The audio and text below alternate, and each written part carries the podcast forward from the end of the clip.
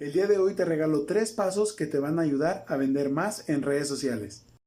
Número uno, necesitas contar con una estrategia. Necesitas tener objetivos a corto, a mediano y a largo plazo. Después, canales de distribución. Esos son las redes sociales, TikTok, Facebook, Instagram. Después, respetar el contenido para cada una de esas redes sociales. Paso número dos, necesitas tener contenido de valor. Les vas a contar cómo lo vas a hacer, en este caso tu producto.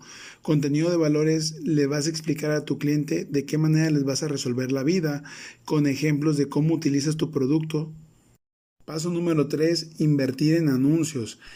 ¿Para qué? Para crear conciencia, para que te conozcan, te consideren como un experto y después tomen la decisión de comprarte un producto o un servicio.